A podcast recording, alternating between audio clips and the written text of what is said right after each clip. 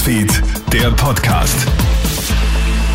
Hi, schönen Nachmittag aus der Krone Nachrichtenredaktion. Felix Jäger hier mit deinem News Update. Die Lage ist ernst, aber es gibt noch einen Puffer. Nach der Aufregung um die Einführung des Triage-Teams in den Salzburger Kliniken ist jetzt bei einer Pressekonferenz die Lage etwas relativiert worden.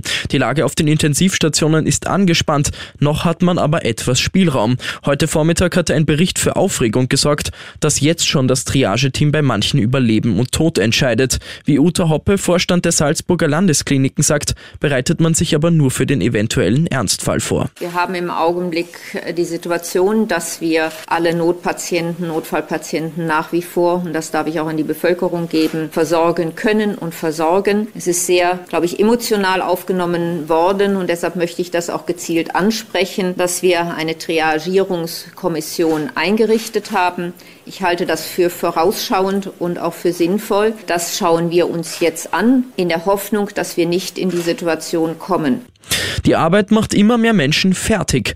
Die Gewerkschaft schlägt jetzt Alarm. Laut einer Umfrage sagen 80 Prozent der befragten Arbeitnehmerinnen und Arbeitnehmer, dass der Druck im Job immer größer wird. 35 Prozent glauben, dass sie das in dieser Weise nicht bis zur Pension durchhalten. Das Problem, immer weniger Mitarbeiter, immer mehr Arbeit. Das geht auf die Gesundheit, warnt Anti-Stress-Trainer Peter Buchenau. Je älter ich werde, desto weniger Ressourcen habe ich. Ich komme wesentlich schneller an meine Kapazitätsgrenzen und die haben dann nicht nur körperliche Folgen, sondern auch psychische Folgen. Ich komme in eine Form von Ausweglosigkeit, äh, zum Teil auch in eine Depression hinein. Und wo das hinführt, wissen wir alle.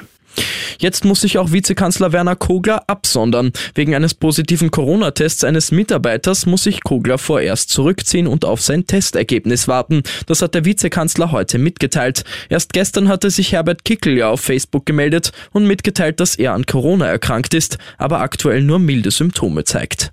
Und tolle Aktion von Fußballstar Neymar. Der ist nämlich jetzt einem kleinen Fan zur Hilfe gekommen, der das Opfer von heftigem Mobbing geworden ist. Der neunjährige Bruninho hatte beim Spiel von Santos gegen Palmeiras um das Trikot des gegnerischen Torwarts gebeten. Wegen der heftigen Rivalität der beiden Clubs wird der Junge und seine Familie von Fans bedroht. Im Web macht der Junge auf die Situation aufmerksam und erhält viel Zuspruch, unter anderem von Neymar. Der hat den kleinen Bruninho jetzt in einem Hotel in Empfang genommen, ihn umarmt umarmt und sogar einige Trikots für ihn signiert. Für den Neunjährigen ein Highlight, bei dem er seine Freudentränen nicht zurückhalten kann. Ich wünsche dir noch einen schönen Abend.